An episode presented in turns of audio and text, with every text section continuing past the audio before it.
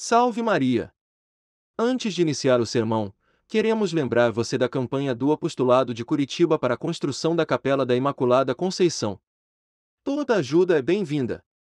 Mais informações acesse o site sãopioquinto.org.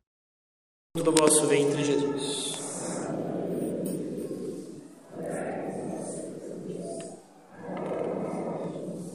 Nossa Senhora das Dores. Pode sentar.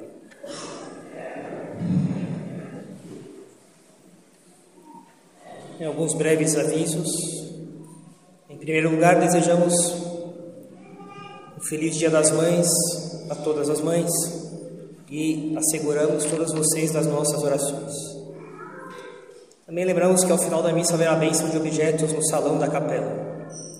Lembramos ainda que o Instituto Bom Pastor no Brasil não apoia grupos, movimentos, associações, centros, fóruns, congressos, centros de estudos específicos ou ainda congregações de leigos, confrarias ou comunidades de vida, etc. O Instituto apoia as iniciativas que estão em relação direta com o seu apostolado em cada localidade e quando isso ocorre é de conhecimento dos fiéis. Incentivamos muitíssimo também que os pais tragam as criancinhas para a missa, mas é preciso cuidar bem delas. Se fizerem um pouco mais de barulho, sair com elas para acalmá-las. Ao mesmo tempo, nós deixar soltas lá fora da capela. É preciso voltar o quanto antes para a capela. Minha atenção à modéstia nas roupas. A decência e a lei é, da, é, da, é da lei natural e vale não só para vir à igreja, mas também em qualquer situação da vida. Cobrir e joelhos, tudo que se encontra entre eles, com uma roupa que não seja colada ao corpo e que não seja transparente, e uma roupa apropriada ao próprio sexo.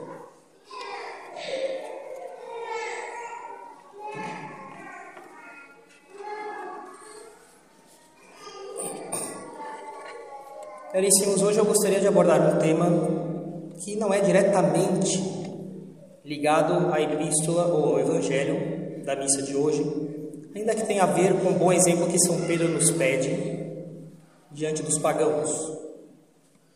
Eu gostaria de falar sobre os estudos, sobre o amor pelos estudos, pela obrigação que um católico tem de estudar, de ser competente no conhecimento das coisas sobretudo ligadas ao seu dever de Estado, ao seu estado de vida, da necessidade de amar a ciência e o conhecimento das coisas do mundo, das coisas criadas por Deus.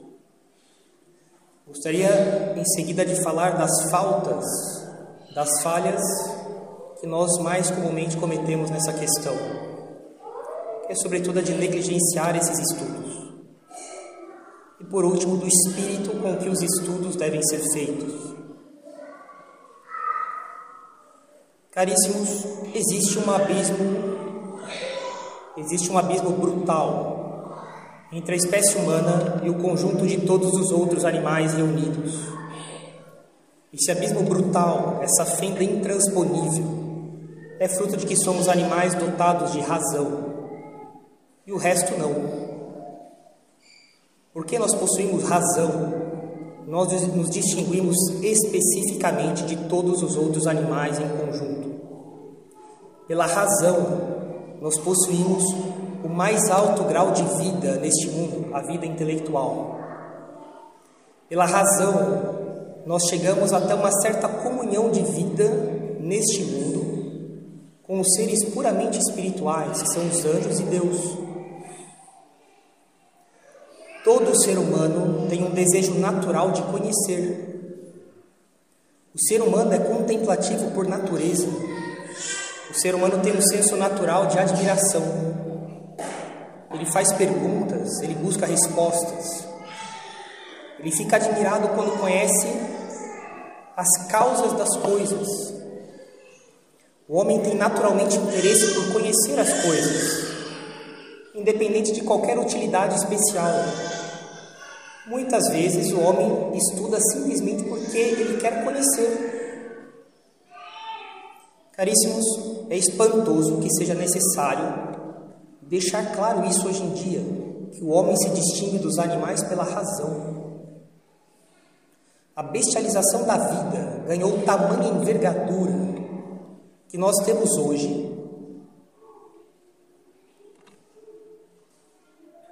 um estado no qual nós chegamos o mais próximo possível da fronteira que toca a idolatria aos animais.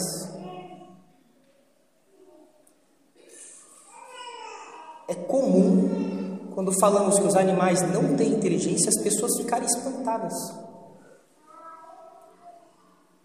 Quantas vezes eu já não disse que os castores terão inteligência no dia que eles se reunirem para discutir o impacto ambiental das represas que eles constroem na época do acasalamento. Aí eles vão ter razão, inteligência, senão não. O seu cachorro será inteligente o dia que ele te trouxer o jornal e enterrar a conta no jardim. Aí ele terá inteligência. Caríssimos, existe hoje uma bestialização das pessoas. Isso, em certo grau, chega até nós.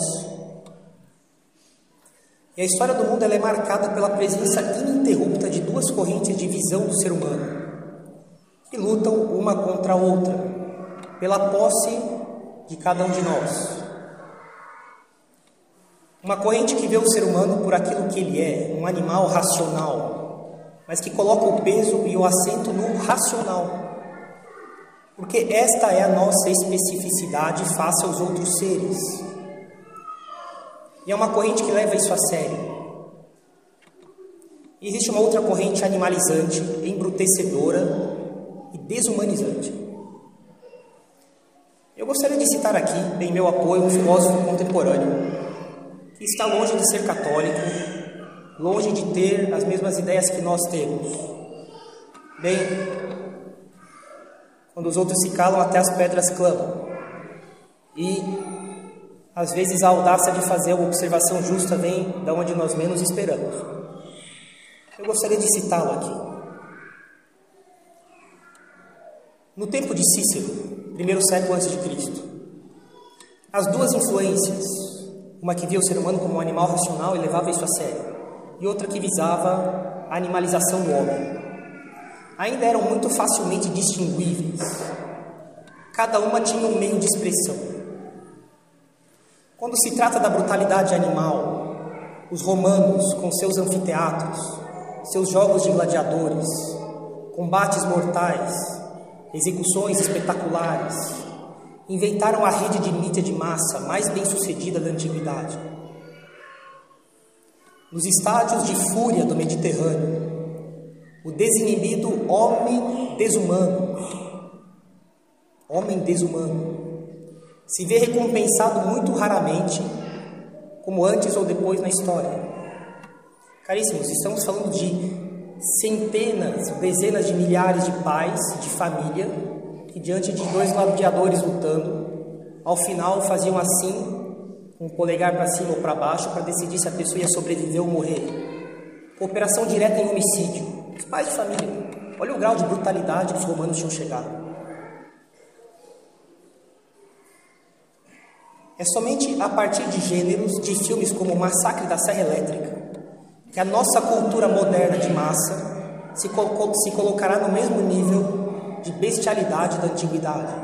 E filmes que vêm a partir daí os mais brutais possíveis, de fácil acesso a todos hoje em dia.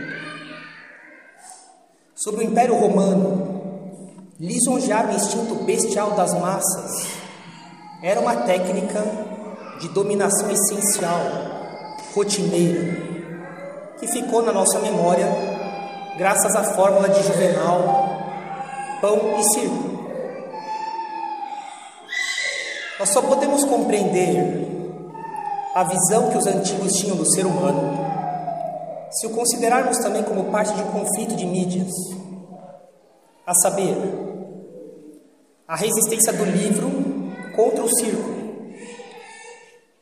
a oposição entre a leitura filosófica que humaniza, torna paciente, suscita reflexão, contra a embriaguez desumanizante dos estádios romanos.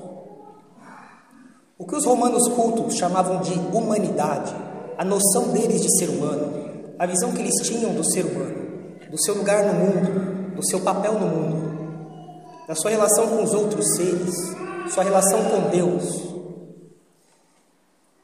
Seria impensável a visão que eles tinham sobre tudo isso sem tirar as consequências de um desejo de se distinguir da cultura vulgar dos jogos do circo. Se um filósofo pagão pensava isso, um cristão, está tudo bem nos lugares que as pessoas se divertem hoje em dia? O próprio filósofo, perdido nessa multidão uivante, percebe que ele também, como homem, está exposto ao perigo contagiante da bestialidade. De volta para casa, cheio de vergonha por ter participado diretamente desses transes, ele se inclina, portanto, a admitir que nada de humano lhe é estranho, que ele deve então tomar cuidado, senão ele se bestializará como os outros também, mesmo se ele é filósofo. Mas que a humanidade consiste em escolher desenvolver a própria natureza, os meios que domesticam e não os que animalizam. Esta escolha significa inibir a animalidade e a decisão de ter uma vontade que se coloca à distância da degradação desumanizante da multidão vivante do circo. Eu termino aqui minha estação. É espantoso ver que um filósofo, longe de ser católico, bem longe, atualmente, fale coisas que não se vê na boca de católicos. Caríssimos, toda e qualquer visão do ser humano que diminua o valor da inteligência e da vida intelectual termina na animalização das pessoas. Cada um de nós tem o nosso ser estruturado, feito para a contemplação. Para a vida mais elevada do ser humano, que é a vida propriamente humana, que consiste no estudo, na reflexão e na contemplação. Essa é a vida verdadeiramente humana. E daqui vem, caríssimos, que uma formação intelectual levada a sério sempre foi vista pela Igreja como um excelente fundamento sobre o qual a vida sobrenatural dada pelos sacramentos, pela fé, pela esperança, pela caridade, vem se apoiar. Melhor dizendo, essa vida humana naturalmente bem ordenada será sobrenaturalizada pela vida de Deus na alma, pela graça. Será ordenada ao fim último da existência humana, ver a essência divina no céu, causa de perfeita felicidade.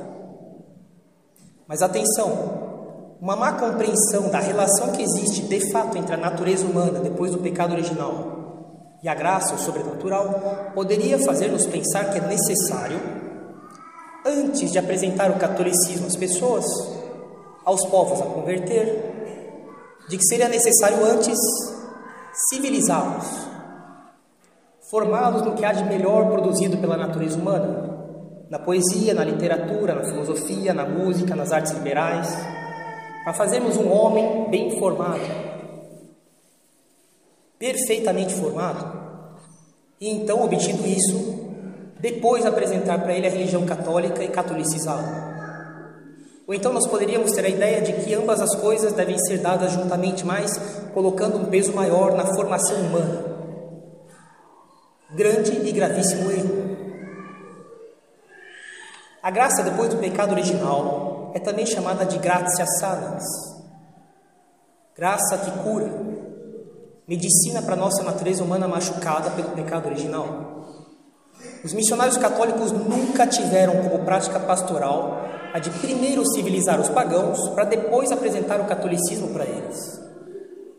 Ao contrário, sempre se precaveram disso as duas coisas juntamente, aí sim. A graça virá ajudar a natureza fraca, machucada pelo pecado original. Irá orientá-lo eficazmente para Deus na ordem sobrenatural. E com isso também teremos frutos de civilização. Também a natureza será sanada pela graça, porque no estado atual da nossa natureza humana é impossível evitar todo pecado grave e chegar também à santidade que é o nosso fim último, sem a graça, usando somente métodos pedagógicos naturais, ou colocando mais peso neles do que no sobrenatural. Nunca me esqueço de um episódio da vida de Dom Bosco, onde ele foi visitado por alguns anglicanos que vinham da Inglaterra, que gostariam de conhecer o oratório de Turim que tinha sua fama já espalhada por toda a Europa. Eles estavam admirados com o espírito do oratório de Dom Bosco, com os resultados obtidos por Dom Bosco. Dom Bosco lhes disse ao final: Mas esses resultados, meus caros, os senhores nunca conseguirão obter. Mas por que pensa assim, Dom Bosco? É porque, caríssimos, vocês não têm confissão. Seria um erro imaginar que os resultados que Dom Bosco obtinha era, por uma, era pelo uso só de métodos naturalmente ordenados, bem ordenados. Nós sabemos todos, os papas são muito claros. A ordenação da vida, sobretudo no que diz respeito à castidade, por exemplo, exige o sobrenatural. Para retificar o natural, depois do pecado original, é assim.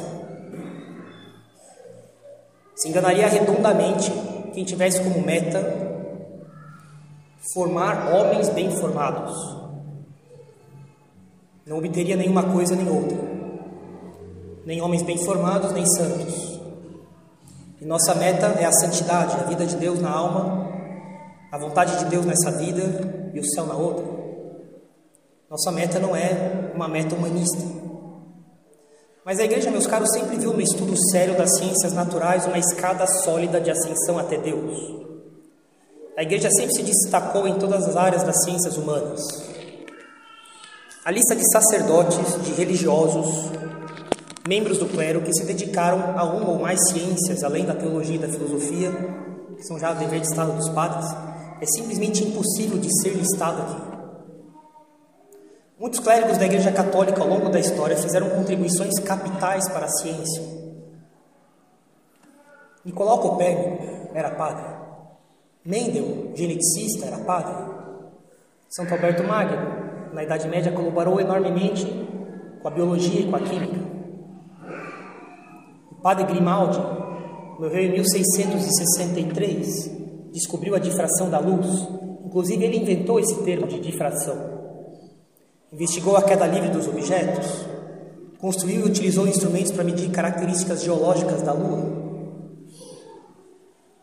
No século XX, o padre Obermeier, falecido em 46, foi um ilustre arqueólogo e antropólogo, conhecido por seu trabalho de estudo da propagação da humanidade na Europa durante a Idade do Gelo. Estudou a arte rupestre do norte espanhol. O padre Nicolau Steno era um dinamarquês, Morreu em 1686. Ele é o pai da geologia. Foi ele que descobriu, que propôs que fósseis, ao contrário do que até então se pensava, não brotavam espontaneamente da geologia das pedras. Não eram construções geológicas que vinham só das pedras, mas que eram pedaços de seres vivos que tinham finalmente sido mineralizados tornados fósseis. Foi um padre que propôs isso, e ele é então o, o, considerado o fundador da geologia, até porque ele fez vários estudos sobre camadas geológicas que mudaram bastante a ciência da época. Era um padre. Ele era protestante, se converteu, estudando seriamente a teologia, julgou que, a, que, que o catolicismo era a verdadeira religião de Jesus Cristo e não o luteranismo foi bispo. E teve uma vida assim exemplar, bastante edificante. Foi beatificado por João Paulo II. Ele conheceu Leibniz, se comunicava com ele. O padre Riccioli foi um astrônomo, morreu em 1671. Foi a primeira pessoa que mediu a aceleração de um corpo em queda livre. Essas coisas na época eram descobertas assim, que mudavam radicalmente a ciência da época. Ele criou um instrumento para estudar a Lua, que hoje está no Museu Nacional do Ar e do Espaço em Washington, na entrada do museu. Foi um padre. E muitos outros padres e clérigos cultivaram as ciências. Centenas de outros nomes que fizeram contribuições importantes para a ciência desde a Idade Média até hoje. Na verdade, se deveria perguntar por que é que a ciência se desenvolveu mais num ambiente majoritariamente católico.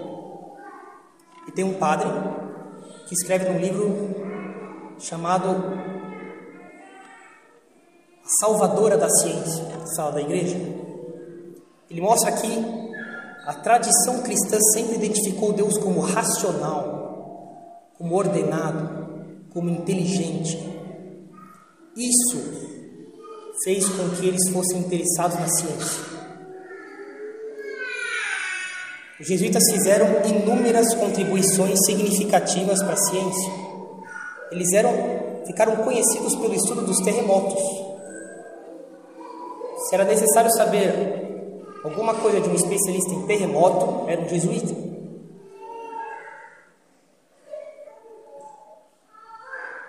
No século XVIII, os jesuítas contribuíram para desenvolver, desenvolver relógios de pêndulo, barômetros. Quem inventou o barômetro para medir a possibilidade de tempestade foi um jesuíta, foi um padre. Telescópios, microscópios, estudos em magnetismo, em ótica, em eletricidade. Eles foram os primeiros que, em muitos casos, observaram algo antes de qualquer outro. Faixas coloridas na superfície de Júpiter. Descobri a nebulosa de Andrômeda, os anéis de Saturno, jesuítas. Eles refletiram sobre a circulação do sangue muito antes de Harvey, a quem é atribuído oficialmente a descoberta da circulação. Eles já se perguntavam sobre a possibilidade teórica de voar por meio de algum meio de transporte. De que modo a lua afetava as marés? A natureza ondulatória da luz. Jesuítas. Mapas do céu das estrelas no hemisfério sul, lógica simbólica, P implica Q, etc. Medidas de controle de enchentes, a introdução de subtração e adição na matemática italiana. Tudo isso são feitos por jesuítas. E cientistas influentes como Fermat, Leibniz, Newton comunicavam-se com os jesuítas mais eminentes de ciência na época deles, trocavam cartas.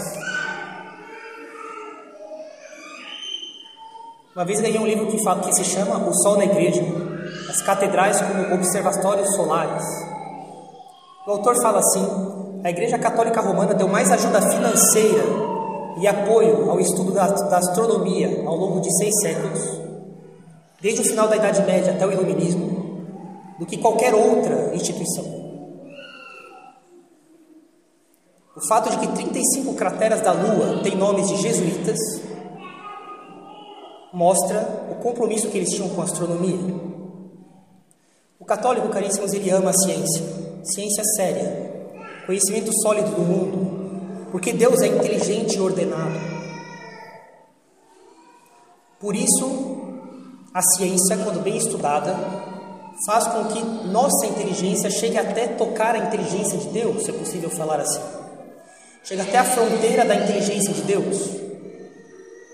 Porque o planeta Terra, o sistema solar, o universo, são uma fonte incalculável de reflexão e de contemplação da sabedoria de Deus. Porque a imensidão e a profundidade das coisas nos humilham, nos colocam bem abaixo do que nós imaginamos que nós merecemos estar, e também nos encantam ao mesmo tempo. E são duas coisas imprescindíveis para nos aproximarmos de Deus. Vemos quão pequeno nós somos e quão admirável é Deus.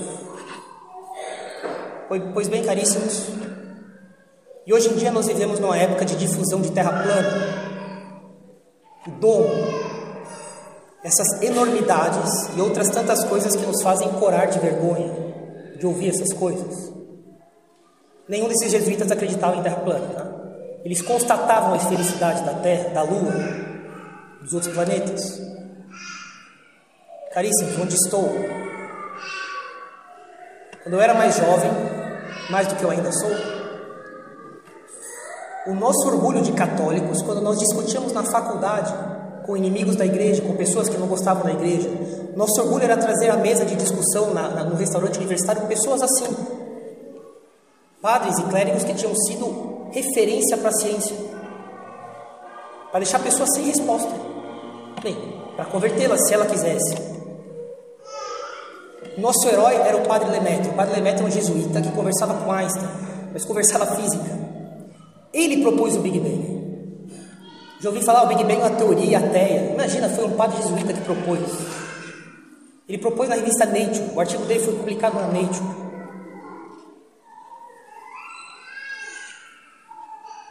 Teoria dele mudou a cosmologia. Ele tinha contato com Hubble, com Einstein, com a comunidade científica da época dele.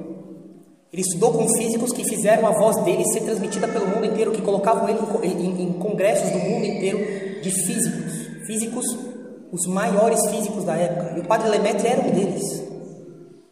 Ele foi o primeiro a falar de uma expansão do universo, um desvio para o vermelho do efeito Doppler, que nós vemos ao observar os corpos celestes. Que isso sugeria a expansão do universo e que, portanto, ao, ao voltar no tempo, um evento inicial semelhante à criação a partir de um ponto só. Ele concluiu: um evento semelhante à criação deve ter ocorrido no começo do universo. Einstein no começo discordava das ideias dele, depois foi obrigado a aceitar. Foi ele que introduziu o computador nos cálculos dos astrônomos. Em, em 58, ele levou o primeiro computador para a universidade, padre jesuíta. Ele foi dos, um dos inventores, quem sabe, engenharia, meu pai é engenheiro, ouvia falar dessas coisas de vez em quando. Ele foi um dos inventores do algoritmo de transformação rápida de Fourier, extremamente usado hoje em dia em matemática. Foi ele que inventou. E hoje em dia, caríssimos, tem que ouvir que a Terra é plana, que a visão de uma Terra esférica favorece o ateísmo. De que existe uma conspiração global de modificação gráfica das imagens para convencer as pessoas de que a Terra é, é, é esférica porque assim elas vão se inclinar ao ateísmo. Isso para me limitar só a exemplos mais paradigmáticos. Acho que o meu sistema imunológico é perfeito porque foi criado por Deus, então não precisa de remédio. Lógico, é por isso que as pessoas morrem saudáveis. É uma pena dizer isso, mas a nossa geração é marcada por um notável desinteresse por estudar de maneira séria. Isso nos toca também às vezes mais do que nós gostaríamos de, de, de reconhecer. Não se trata de todos nós chegarmos ao nível desses sacerdotes que se destacaram com louvor no campo das ciências na época de cada um. Mas falar tolice sem critério é outra coisa. É lançar o catolicismo ridículo, passar para as pessoas a visão de que a religião é realmente uma máquina de soltar tolices. É dar motivo para dizerem que nós somos pessoas doentes da cabeça que precisam de veneno para ficar bem. E esse veneno é a religião católica, já ouvi isso. Tem pessoas que são tão doentes que precisam de veneno para viver. Esse veneno é a religião católica. Por quê? Porque a gente precisa ficar bem, se sentindo aliviado no meio das nossas desordens mentais. E a religião faz isso por nós. Isso não pode acontecer. Nossa vida intelectual tem que ser uma vida sadia, ordenada, conforme a nossa capacidade pessoal estudar o que Deus criou, tanto quanto nos é possível, seja em capacidade pessoal, seja em tempo, algo compatível com nossos deveres de Estado mais importantes, sem prejuízo deles. E é por não termos mais conhecimento das obras naturais de Deus que nós não estimamos de modo justo sua onipotência, sua inteligência, sua providência, sua bondade, sua beleza, sua genialidade. Isso afeta a nossa vida católica. Alguém que tem um conhecimento vasto de ciência e profundo, quando diz que Nossa Senhora sozinha ultrapassa toda a grandeza do universo todo, tem outra compreensão das coisas. É necessário dizer que nós não vamos ficar espantados de ver alguém assim, ignorante nas coisas de Deus, chegar até a porta do fanatismo, até o limite do fanatismo, oco de princípios justos, vazio de princípios razoáveis. E assim que então, nessa última parte, como devemos proceder então? Proceder com paciência. Não se adquire bom conhecimento da noite para o dia. Senhores, não é possível explicar uma coisa no stories de Instagram. Isso produz pessoas que tendem a acreditar que respostas banais resolvem problemas sérios. Se procede com paciência, com livros, com reflexão, lendo outros livros, quantos manuais de filosofia e de teologia nós não lemos, para ver opiniões diferentes de teólogos em matérias discutíveis, em filosofia também. É necessário ler com calma e com tempo, uns anos, nós vamos tendo uma mente mais bem formada.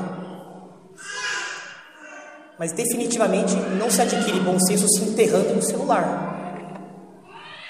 Insisto muito, eu já vi pessoas da minha turma, na faculdade, LGBT, comunista, esquerdista, feminista, falando, não, padre, eu quando vou estudar desligo o celular, só ligo meio-dia, porque senão eu não estudo. E o católico lá enterrado no celular. Para depois passar ridículo. Proceder com paciência. Pedir conselho de um padre quanto à retificação da intenção. O padre não sabe todas as ciências possíveis. Né? Mas o padre ajudará a, a, a, a retificar com que intenção as coisas devem ser estudadas. O modo de considerar as coisas que vou descobrindo. Como equilibrar meus estudos com meus deveres.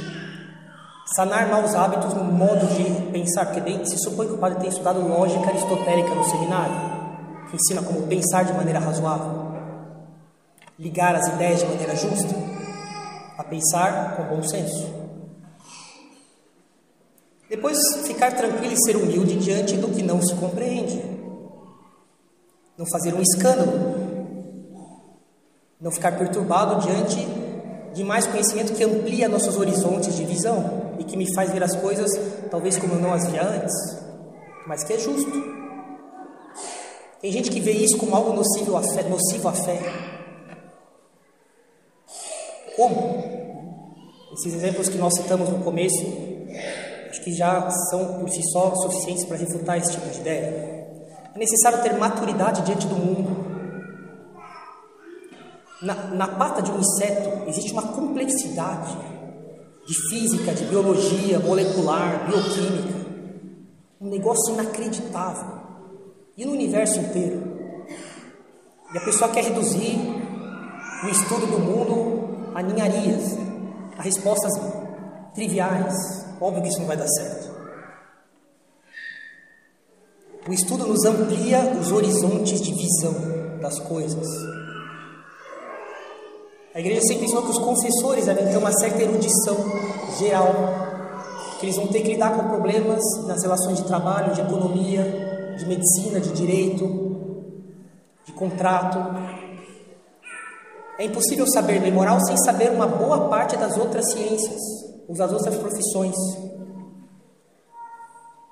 Depois usar como fonte de comparação para as verdades da fé. São Francisco de Sales explica tantas coisas fazendo comparações com a natureza, com as abelhas. Aliás, gostaria de lembrar que quem inventou a colmeia portátil para apicultores foi um padre, um padre polonês.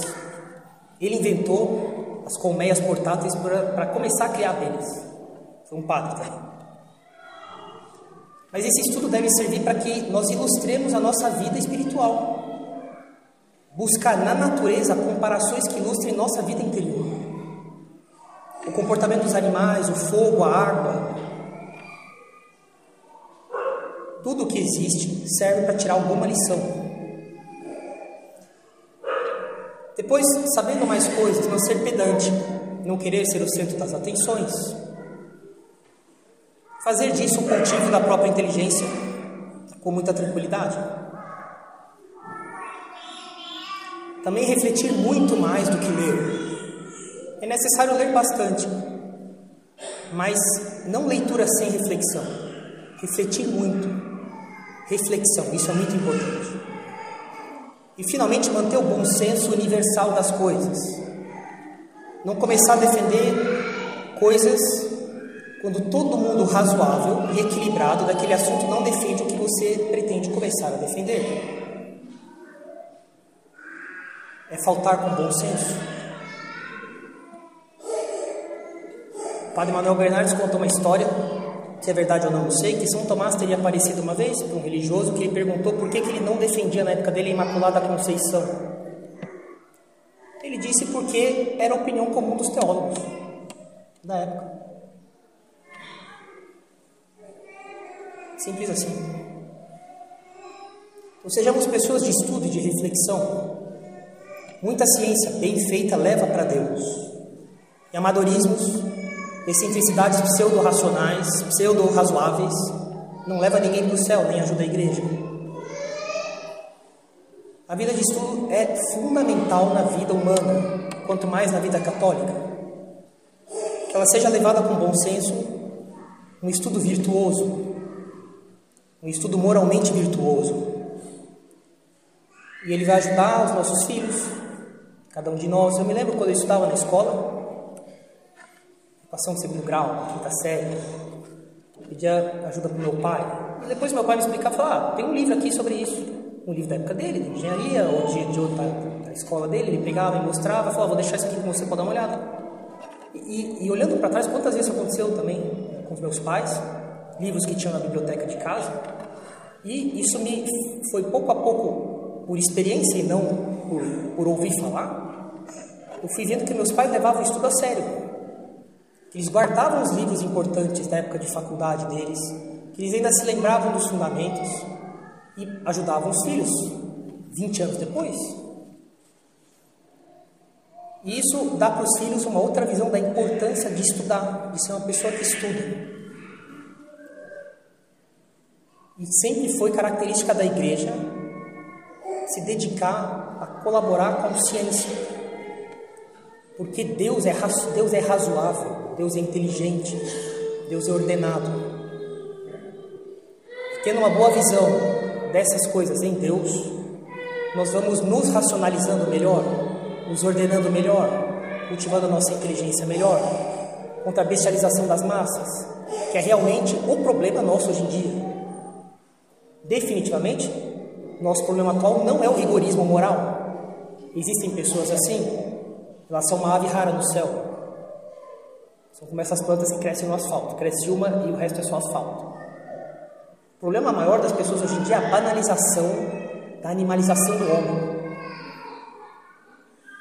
E se um filósofo pagão via que era necessário cultivar a inteligência pelos livros contra o teatro bestializante, quanto mais um católico cuja meta final é ver Deus no céu, não há finalidade maior possível.